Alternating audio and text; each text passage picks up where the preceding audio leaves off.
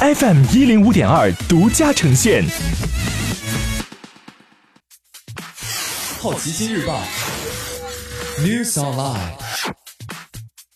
本节目由好奇心日报和喜马拉雅联合出品。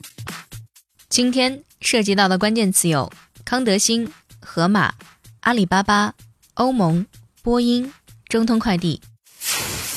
首先关注到的是大公司头条，康德新承认虚构收入，同时又有一起类似的财务造假曝光。A 股近年来发生好几起涉案金额超过百亿的财务造假大案，其中有一家主营多种光学膜、印刷包装用膜的公司康德新，它因为账面资金百亿，但十五亿债务逾期而暴露。十一月十九号，江苏证监局举行相关听证会，调查人员和康德新代理律师出席，部分媒体旁听。在现场的财新引述调查人员的。话说，他们取得了康德新虚增财务收入的人证和物证，证据链条完整，公司系统性财务造假，内部上下勾结。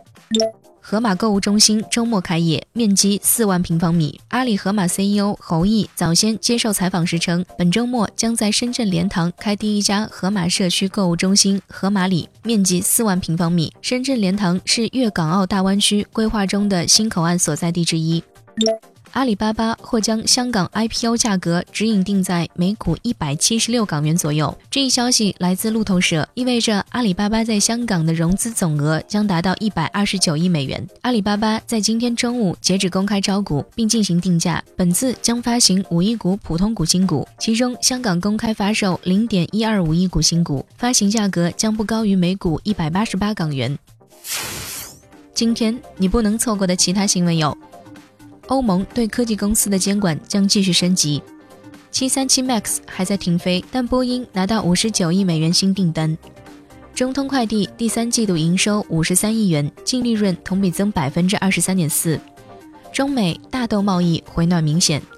十家企业分拆旗下公司上市，未来分拆上市案例将会增多。以上就是今天好奇心日报 News Online 的全部内容，也欢迎你把刚才的收获告诉周围的朋友。好奇心日报 App，高颜值新闻媒体，让好奇驱动你的世界。我是施展，下次见。